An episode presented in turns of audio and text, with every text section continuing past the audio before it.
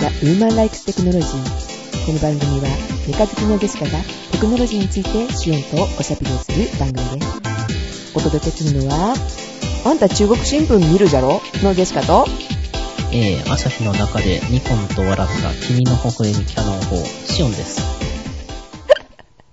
こんばんは。こんばんは。何ですかそれ？え、あのー、まあなんていうかわからん人にとっては、あの、どちらもなんですかなんですけど、ねえ。いきなりこの二人どうしたよっていう感じですよね。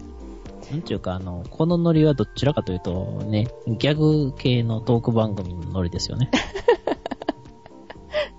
えーっと、あの、わからない方のために、では、一応解説、はい。はい。えー、ジェシカの方はですね、えー、iPad、これの、えーっと、なんていうの、紹介？ん？紹介、はいはいはい。紹介の YouTube が上がってたんですけれども、それがね、はい広島弁で通訳されてる？翻訳されてる？吹き替えされてる吹き。替えですね。ううんん。吹き替えされてて、それがめっちゃ面白かったんですけど、ね、えー、先ほどの、えー、セリフ？はい。あんた中国新聞見るじゃろ？っていうのはね、2分ぐらいで始まるんですけど、それが何回聞いても爆笑してしまうというね。もともとは、あの、ニューヨークタイムズかなんかですよね。あー、そうなんですか。はい。ね、うまくこうね、あの、訳してあってすごいおかしかったですけれども。これはなかなかいいですね。いいですよね。うん。え、しおんさんのは何？さっきのは。私のは、あの、山本正幸さんが作られた、あの、究極超人 R のイメージ CD の中に出てくるハッピーパラダイスっていう歌の歌詞のうちの一部ですね。えー、これいいのかな？歌詞の一部。喋るのは。あ、じゃあ、あの、というのは、あの、夢の話です。はい、わかりました。はいということで、えーと、また一週間ぶりなんですけどね。あ、そうですか？うん。隔週じゃないよ。どうしたんでしょう。ねえ、なんか、悪いものでも食べて当たったんじゃないですか？毎週更新ということで。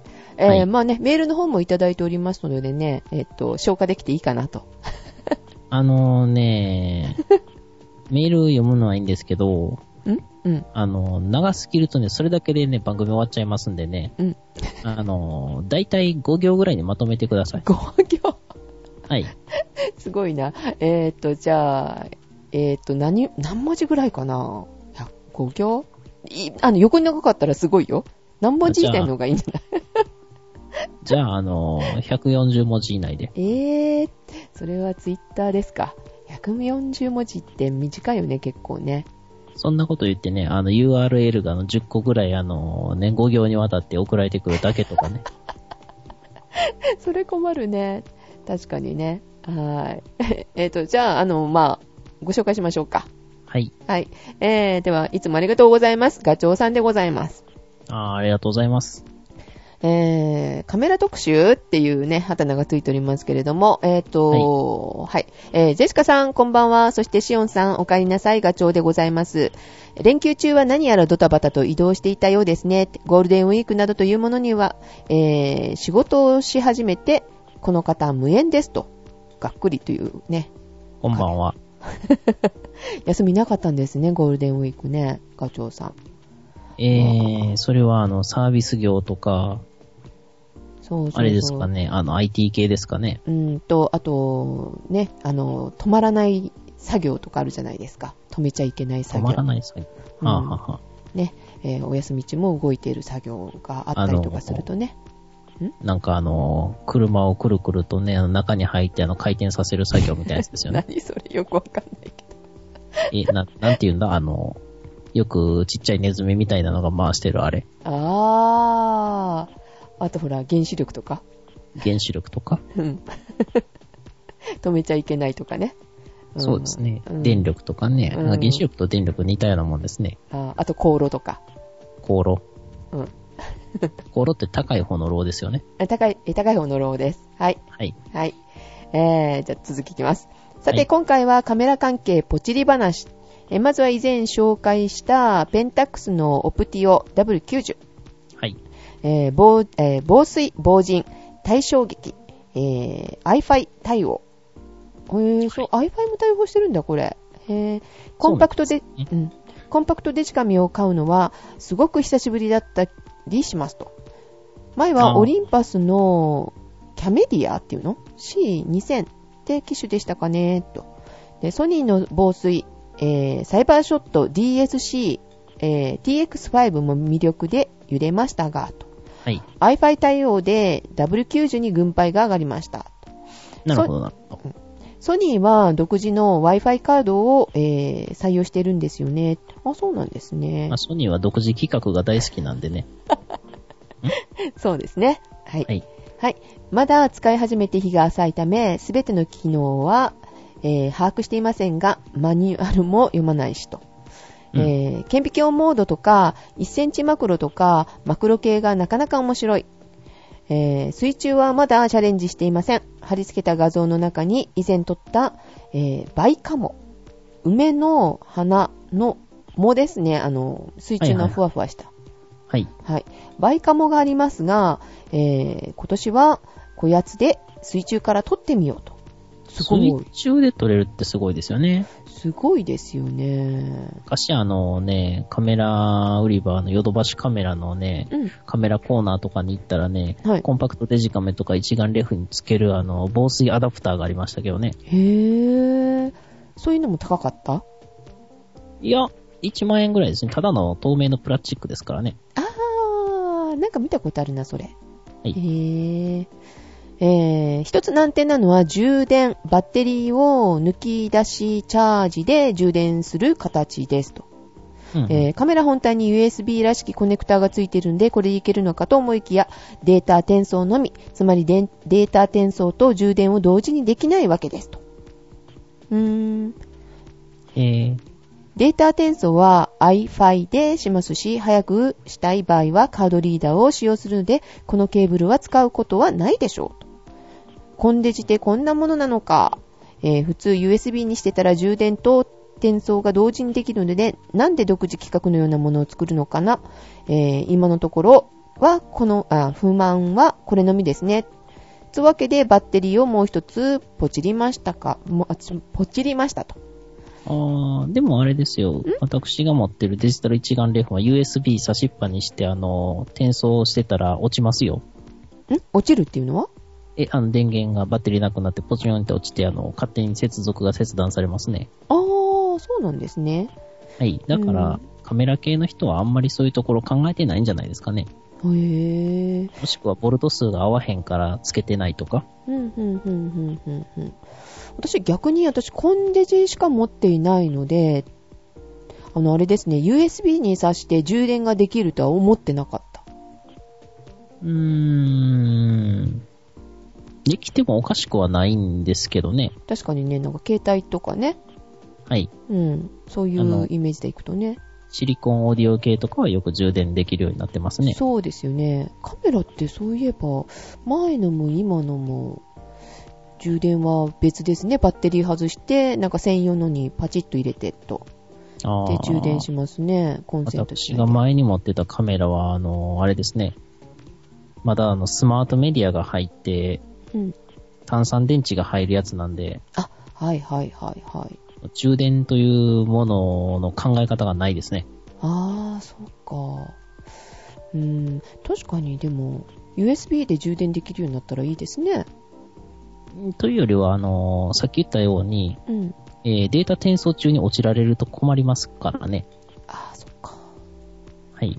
うん、なるほど、特。に、私とかは16ギガとかのカードを挿してるんで、うん、うん。16ギガやったら転送に結構時間かかるんですよね。あの、まだまだなんと言っても。あー、はいはいはいはいはいはい。で、大体いっぱいになってから転送しますんで、うんうん。それやってると結構落ちやすいから、もうカードリーダーを出して、うん。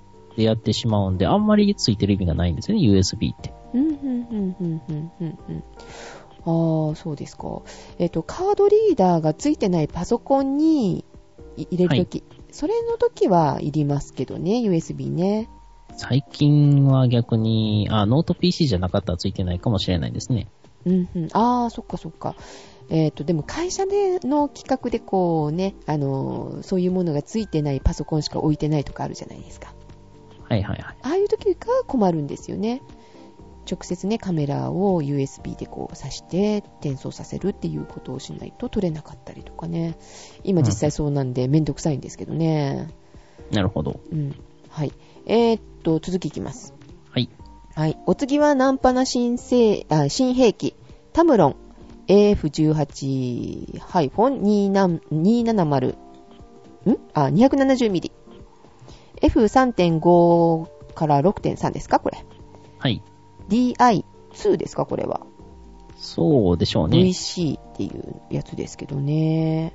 はいえー世界初15倍ズームマクロもなかなかいけますよんと。で、今ま、うん？ん？いえいえうん。なかなかすごいなと思いながら。えー今までに常用していたレンズは、標準ズーム EF28 から135、F 値が3.5から5.6 IS、えー超広角ズーム EFS、えーこれは10から20 10から22です22っねて。ことですか、はい ?F 値が3.5から4.5と。はい。ここぞという時に持ち出したのが、えー大大口径望遠ズーム。はい。何これ？ん？シグマ？シグマでしょうね。70から200はい。で、F 値が2.8。でかいんだ、これが。と。で、つうわけで、えー超広角ズームの10から22と、今、あ、今回買った15倍ズームで事足りるようになりました。超広角が必要でない人は、あ、必要ない、ない人で、これが、あ、これ1本で済みますよっていうことですね。うーん。あ、なんかよくわかんない、私。え、とりあえず、このリンクを開いてみるといいと思います。これリンクでね、あの、この製品のレビューをしているサイトにつながるんですけれども、はい。最大望遠と、うん。えー、最大広角とを比べてるんですが、うん。まあなんというか、あの、あれですね。うんうんまさにそのまま書いてある通り、どこを撮ってるのかわかんないぐらい引いてますね。へー。うーん。うーん。でかいですね。18から270って。これはなかなか、うーん、すごいですね。これ F 値が結構く暗いってことになるのかなこれ。そう、まあ、3.5ですからね。えー、これの中では、あの、70から 200mm の大口径望遠ズームが F2.8 で、なかなか F 値が、えー、高いっていうのかな？これは。明るいんですけれども、うんまあ、これがでかくて重たいと。あー。大きいレンズはね、はい。なるほど。確かに18から270カバーしたらほとんど1本でいけますね。いいね、便利だね、それはね。18っていうか、もうちょっと広角側が欲しくて、今のところ苦労してるんで、広角レンズ1個だけ買おうかなと思ってるんですけどもね。うん。私も広角レンズ欲しい。みんな広角大好きですか？そうなのかな？うん、ずっと欲しくて買った、買ったことがないですね、広角レンズはね。はい。うーん。あのー、この間もね、えっ、と、ヌエ大明神に行ってきたんですけれども、うん、どこですか道が狭いんで、え、あ、京都です。ああ、えーはい。道が狭くてですね、神社を取ろうとすると、はい。こう、あ、道じゃないな、えー、大明神のお社とあの、後ろの木の間が狭かったんで、はい。こう、全部収めようとすると、木にあの、こう、よう、ななんていうのか、よっかかりながら取らないとダメだったんで、あるある。そういう時にこう、やっぱもうちょっと広角側が欲しいなとは思いますね。うんうん、そうですね。はい。はい。えーっと、続きいいですか？はい。はい。えー、確かに、何これ、なんていうの？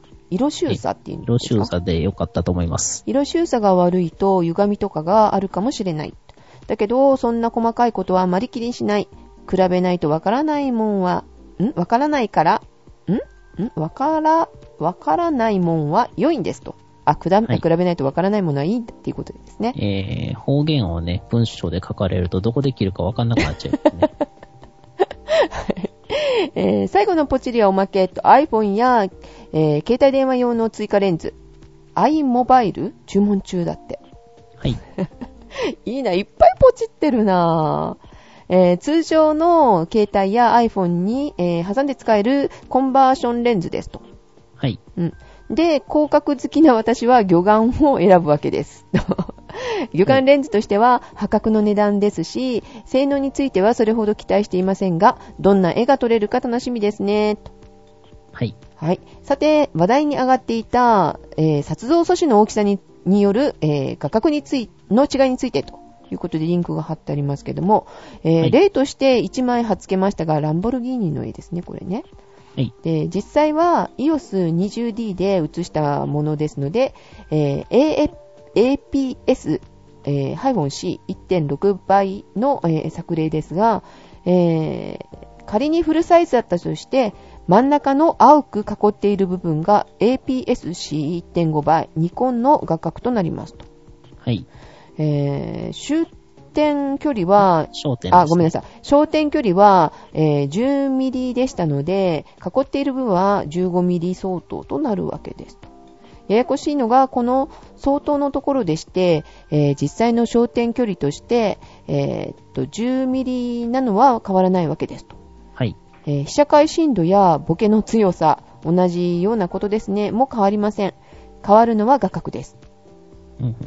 うんえー撮像素子の小さなカメラで大きいサイズと同等のボケ味を得たいので,、えー得たいのであれば、えー開放値のん？開放値の？値のことですね。あ開放 F 値のですか？明るい、はいえーレンズを使用する感度を上げるしかありませんと。計算式忘れました。計算式はね、えー書かれても字しかわかんないしね。汗。はい。えー、まあ、あれだ。シャッタースピードが同じなら、その感度、開放値と同等のボケ味を得られるってことですよ、うんと。で、ん被写界深度ですが、ピントの合う距離の、えー範囲が広い状態を深いと言い、狭い状態を浅いと言ったりしますと。はい。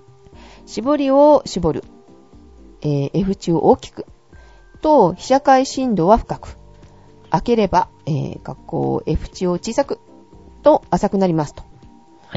はい。手前から奥までピントが合っているのが深い。一部しかあ、一部しか合っているのが浅い。ってことですか？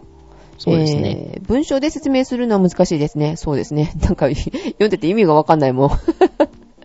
こう、やっぱり写真見たりするとわかるんですよね。これが F 値を絞ってる状態だよ、とか。うん、まあ、あのーこのね、うん。えーリンク貼っていただいているんですけれども、はいこう手前のものと奥のものが一緒にはっきり映っているのが、うんうん被写界深度が深い。あー、なるほどね。はい。一個だけ、一個だけっていうか、あのー近くのものと、近くじゃないですね。そのピントが合ってる部分を外れるとすぐにぼやけてしまうのが、んんんえー被写界深度が浅い。もしくは、あのー小さいとかね。F 値が小さいと。F 値が小さくなった場合はそうなるとか。おー、あ、そういうことになるんですね。はい。はい。あーいや、長くなりましたが、この辺で終わりたいと思います。長文乱文、よしゃしてくださいということで。あの、ね、あんまり長いとね、うん。走りますんでね、これからはあの気ぃつけてくださいね。はい、これからはね。はい。でもう今まではあの頑張って読んでるんですけどもね。はい。ということで、えーっと、まあ、今ね、このメール読む前に、ちょっとね、リンクをチラチラっと見たんですけれども、はい。えーっと、ジェシカはちょっと気になったことでですね、はい防塵防水に、これに JIS 規格ですか？があるっていうのを知らなくて、ちょっとびっくりしました。あ、ご存知なかったんですか？全然知りませんでしたね。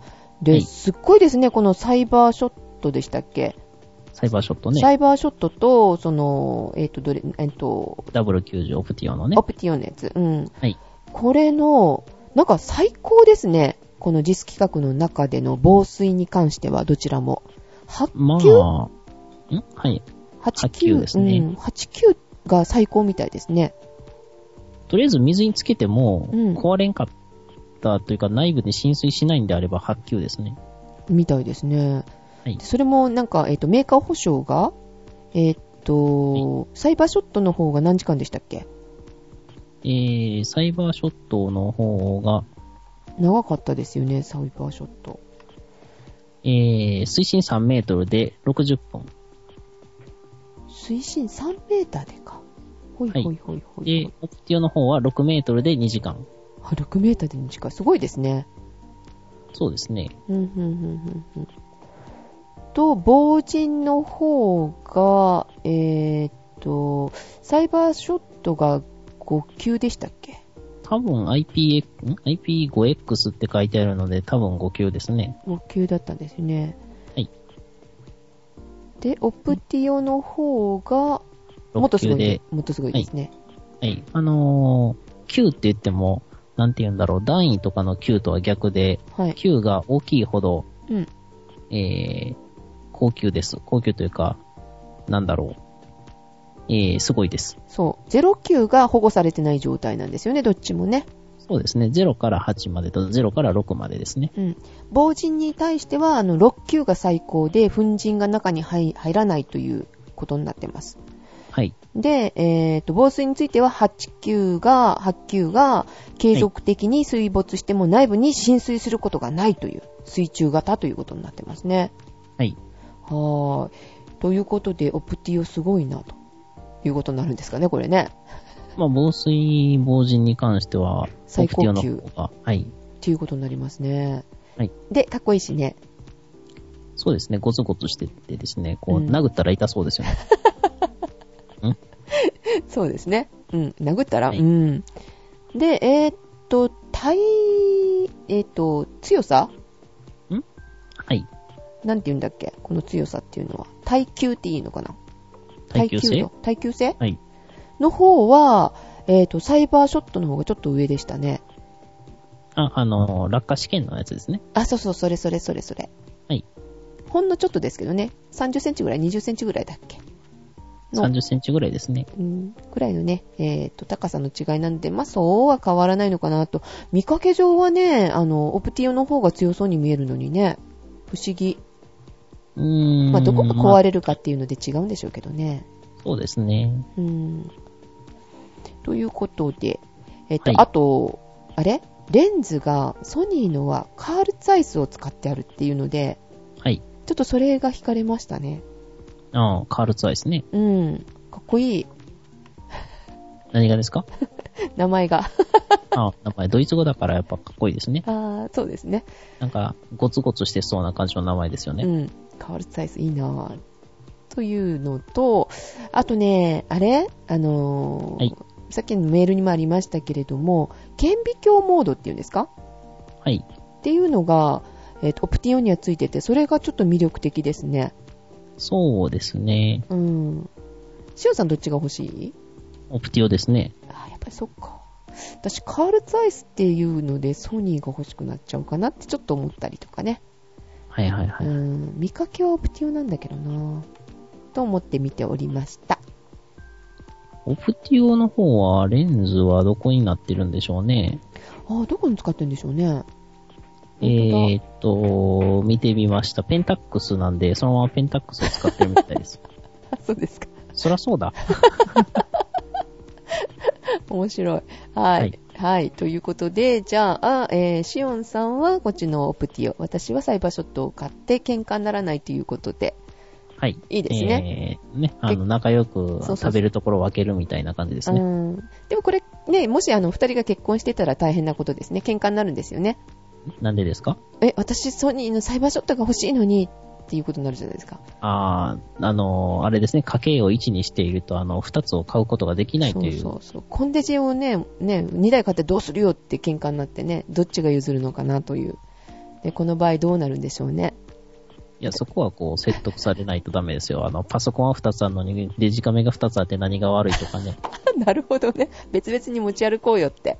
そうそうそう。えー、でも防塵、防水なんで同じものなの？みたいなね。目的一緒じゃんみたいなんで、絶対喧嘩になりますよ。そう。ちょっとやばいですね、これはね。はい。はい。ということで、あの、二人が結婚してなくてよかったねというオチですね。はい。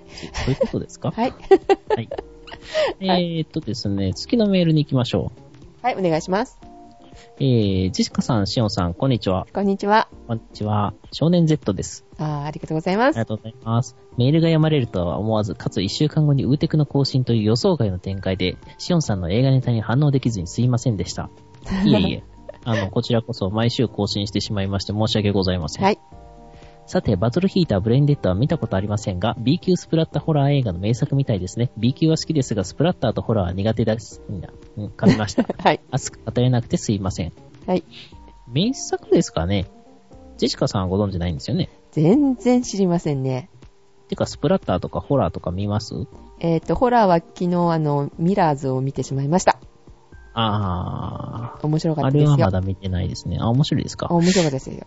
ちょっと気になってるんで見ようかなと思いますね。うーん、外国版のなんかあれみたい、リングみたい。はいはいはい。うん。私は、あのー小学生ぐらいの時はホラーが好きやったんでずっと見てましたえね。ー、そうなんだ。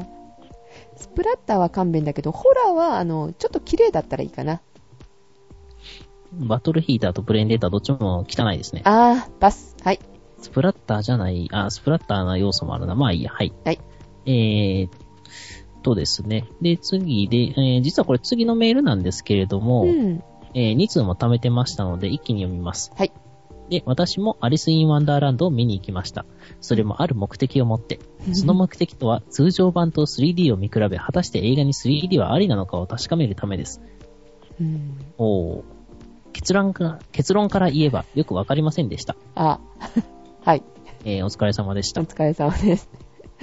最初に見たのは通常版、かっこ日本語吹き替え、かっこ閉じです。うん。内容は普通でしたね。ただ 3D を意識したシーンが不自然に配置されているように感じました。ほ次の日に 3D 版、かっこ日本語吹き替え、かっこ閉じを見に行きました。う。はい。言い忘れていましたが、私は 3D を見るのは初めてでした。はい。3D 方式はエクスパンドドっていうものかな。あえーメガネの左右で交互にシャッターみたいのが高速で上下するやつでした。はい。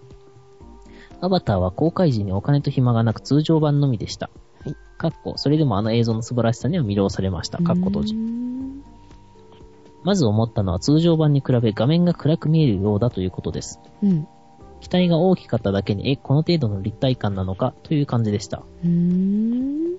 ただ、煙の感じは圧倒的に 3D 版の方が良かったです。うん。アリスが穴に落ちていくシーンは通常版の方が良かったですね。うーん。3D 版の方はアリスが浮き出て、えー浮き出てすぎて見え、他の落下物とうまく噛み合っていない感じでした。落ちていく感じは通常版の価値かなと。ほなるほど、なるほど。ー。うん、やっぱちょっと違う感じがしますね。あの、そうですね。うん。IMAX の分と、このエクスパンドはい。そんなに感じませんでしたよね。ジェシカはそうだったんですけど、どうでした？暗くはなかったですよね。うん明るかったですよね。通常版見てませんからね。あ、そっかそっか。見比べないとこの辺わかんないか。でも画面が暗いって一度も思ったことなかったですけどね。それは思わないですね。うん。浮き出て見えすぎだったんだ。あんまり不自然な感じはしなかったんで、デシカは、ねえ、じゃあ今度やっぱりエクスパンドと見比べないとダメですね。エクスパンドと 3D IMAX、ん IMAX3D と通常版を、うわー、高くつくよ。2200円、2200円、4400円。えーと、1000円の日に行こうか。それでも5400円か。どうかな。いけつないですね。ちょっとね、なんかあの、ね、年間パスポートみたいの出してほしいね。3D に関して。えー、と思ってしまいますけれども。はい。はい。えー、次々ですが、はいクライマックスの決闘シーンですが、どちらがいいのかわかりませんでした。うん。なぜなら、3D 版は途中で眠ってしまったからです。気がついたらエンドロールでした。キャー、2200円が。はい。言い訳するならばストーリーが単調だったからだと思います。あー、2回見るとね、確かにね、眠くなるかも。スターウォーズ寝ましたからね。2回見る映画じゃないですね、アリス・イン・ワンダーランドは。あアバターは逆に2回ぐらい見てもいいかもしれないです。ー、あーそうですかね。うーん。あの、なんだろう。えーっと、ツッコミどころ探すために非常にこう、ん？ツッコミどころも、まああるんですけれども、はい。暇つぶしとしてよくできてるんで、あー、なるほど。ななんていうんだ ああいうの、あ、エンターテインメントですね。あー、はいはいはいはいはい。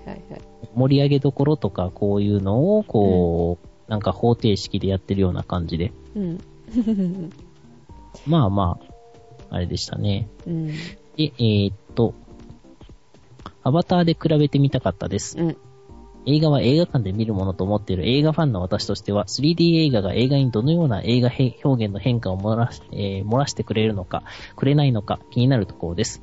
うん 3D 版は半分くらいしか見ていないですが、アリス・イン・ワンダーランドは通常版で十分かなというところでした。はい。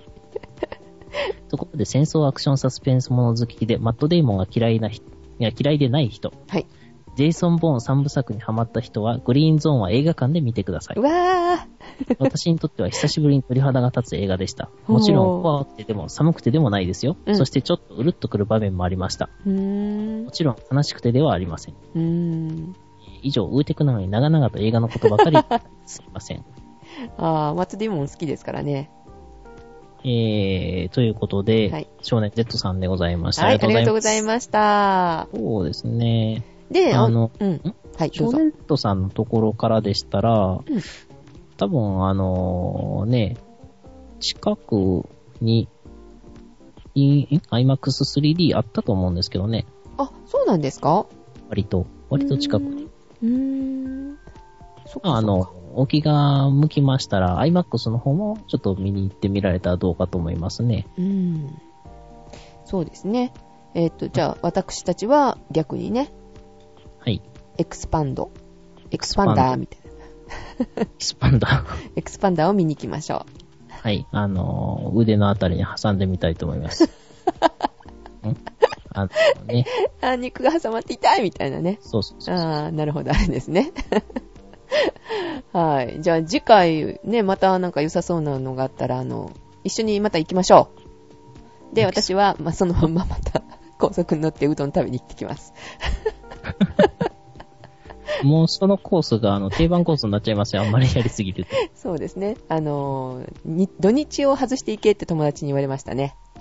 あ平日にね。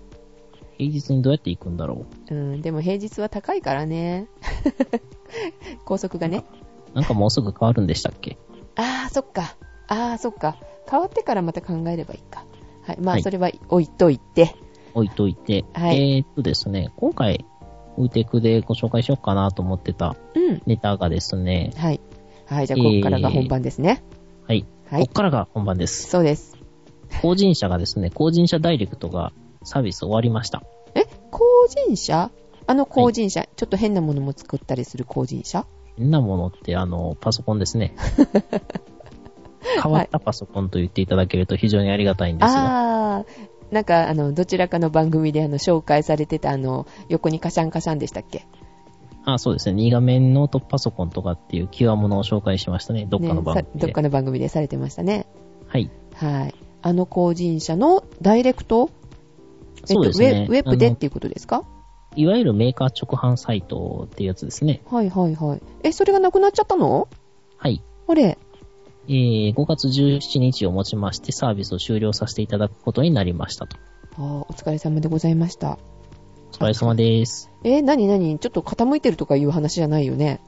いや、えっ、ー、とですね、これであの続きなんですけれども、同日より個人車製品は音響株式会社のグループ会社である音響エンターテインメントテクノロジー株式会社が経営、あ、運営する音響製品の公式総合、統合、ん公式総合ショッピングサイト音響ダイレクトにて販売を開始いたします。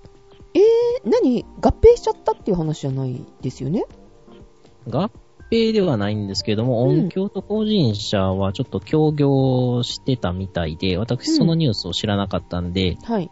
なんか偉いパソコン売り場見に行ったら音響と法人社のミニノートというかネットブック系のやつが、形がそっくりでね、はい。えー、なんやろうって別の、こう、別のグレードの同じノートパソコンかなと思ってたらメーカー違ってびっくりしたとかがありまして。えー、そうなんだ。で、見てたら、ああ、これはもう OEM で個人社が作ってるなっていうのは、こう、ありありと見て取れてたわけなんですけども。ああ、そういうことですか。はい。うーん。じゃあ、つながりがあったんだ、今までも。そうですね。あの、去年の12月ぐらいに提携をして、はいうん、あの、2画面ノートとかはその最初の第1弾やったみたいですね。協業し始めての。ああ、そうなんですね。はい。うん。じゃあやっぱり効率いいですよね。同じものを別々で売るよりはね。そうですね。うん、あの、どっちもで売ってくれれば、その比較とかも別サイトに行かなくてもできますし、そうだよね。うんうんうん。まあ、あとはその、もうね、ソーテックもオンキョーになりましたし、ああ、あ、そうなんだ。そうですよ。へえ、オンキョーすごいですね。なんか、利益も良かったよね、今回オンキョーって確か。あ、その辺は知らないですけども、そうなんです。うん、うん、確か良かったですよ。へえ、そうなんですね。はい。うーん。どうやらちょっとオンキョーがその、低価格ノートとか、ちょっと上のグレードになったら、その、オーディオパソコンうん。とか、えー、あとは AV パソコンですよね。その、なんて言ったらいいんですかね。アンプみたいなはい、はい。見た目のパソコンとかを出してたんですよ、音響が。へえ。そういうところでは、その、だんだんと勢力をひら広げていってんのかなと思いましたね。うん、うん、うん、うん。音響といえば、あの、私のイメージは、やっぱり、ね、音まあもちろん音ですけど、あの、キャプチャーキャプチャー。うん。あれがなんかいいなと思って欲しいなと思いつつ、結構いい値段もしてたのかな？はい。確かシオンさん持ってらっしゃいましたよね。ん？何がですか？オーディオキャプチャー持ってなかったっけ？オーディオキャプチャーって、あのーなんて言うんだろう、USB とか、えー、外付けのなんかちっちゃい箱みたいなやつですか？そうそうそうそうそうそう。あれは持ってないですね。あ、違いましたっけ？私持ってるのはサウンドカードが音響で、えー、スピーカーが音響ですね。あ、スピーカー音響なんですね。はい、結構高かったです。ですよね。音響さんのってね、うん、いいなと思ってるんですけど、ちょっとなかなか書いておりませんけれども。定価だと PSP より高いです。えー、そうなんだ。はい。まあ、定価では買わなかったですけど。うん、うん、うん、うん、うん。あの横に広がるあの画面のはちょっと欲しいなと思って見てましたね。あ、2画面ノートですうね。ん。あれいいですね。あれいいですよね。うん。で、あの、ついでにあのね、横だけじゃなくて縦にも動いてくれるといいよね。縦？縦？どう？縦、縦長になってくれたらいいなと思うんですけど。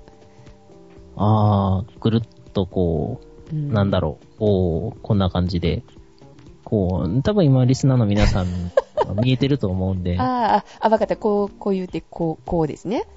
そうですね。ちょっとあんまりやりすぎると、その、その辺がひねって、あの、ポキっていっちゃうかもしれないんで、こうね加減しないといけないですけどもう、ーん。くるんくるんとね。で、あの、後ろにこう倒したら、あの、ね、画面もくるりんって変わる、あの、iPad の。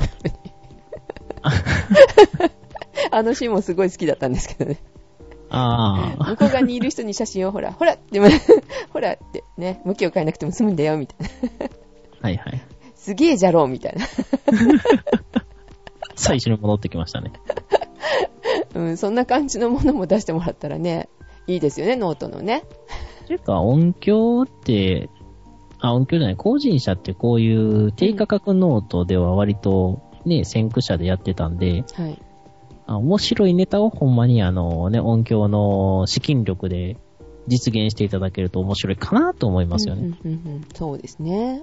はい。うん。デュアルディスプレイとかね、うん。あと、あの、もともと、ほら、パソコンの画面がくるんとひっくり返ってパターンってこう、ああ、はいはいはいはい。なんて言うんだ、あの、えーん、キーボードを隠すような感じでディスプレイになって、それが全部全面タッチで操作できるみたいなのを。出し始めてたのも結構早かったですからね。ああ、そうなんですね。はい。うん。ああいうのはいいですよね。あの、そう、そういう形じゃないと、これ使えない場面とかやっぱあるじゃないですか。はいはいはい。うん。まあ、ジムしてたらそういうことはないでしょうけれども、なんかね、アクティブにこう仕事をされてる方とかね。そうですね。うん。抱えて、あの、ね、画面は向こう側向いて、こっち側でこう打たないといけないとか、ないかなそういうシチュエーションって。でも、モーツァルトみたいにひっくり返ったままキーボード打たないといけないみたいなねこれはあの、映画のアマデウスネタですね。はい。ね、そういうこう、パフォーマンスを見せるようなね、えーお仕事をされてる方は、ちょっとね、えっ、と、需要がかなり、かなりある。もうそういうエクストリームな PC ユーザーの方にはぜひあの、はい法人者ということで。うん。面白いものをね、期待したいと思います。はーい。はーい。はい、というね、えっ、と、今日は、あの、まあ、一週間しか経ってないけど、なんで撮るのって言ったらね、これの話をね、えー、話したかったんですよね、しおんさんね。あれ？あ、そうですね。え、違うの？え、いや、そうですよ。あ、えジェシカとウーテクしたかっただけ？とりあえずこの話をして、10分ぐらいで終わるつもりだったんですけど、だいぶ経ちましたね。すごいスルーされて、すごい寂しく置き去りになったんですけど、あ今。ーご愁傷様です。はい。はい。という感じでございますかね。えージェシカの方はね、あの、ネタございませんけれども、えーはいじゃあ、来週用意しとこうかな。来週ですか？はい。はい。はい。でも毎週、あの、更新のウーテクでございます。あの、やっぱね、毎週更新するとランキング上がるみたいなんでね、上がってますね。びっくりですよ。なんか知らないけれども、うん妙に上がってましたね。うん。ねえ、いい感じですね。じゃあ、来週もぜひ、ネタがありましたら。ネタがあればやりましょうかねあ。じゃあ、探しとく。はい。えーそんなこと言いながら、あの、数ヶ月空くかもしれないんで、メールはあんまり時事ネタを織り込むと、あのーなんか地雷みたいになるかもしれませんので、お気をつけください。はい。ということで、あの、メールは500文字以内。はい。140文字以内。はい。ということで、お待ちしております。はい。ということで、お届けしましたのは、えーっと、来週も更新したいよのジェシカと、えー、ネタがですね、あんまり見つからないシオンでございます。では、また次回。次回。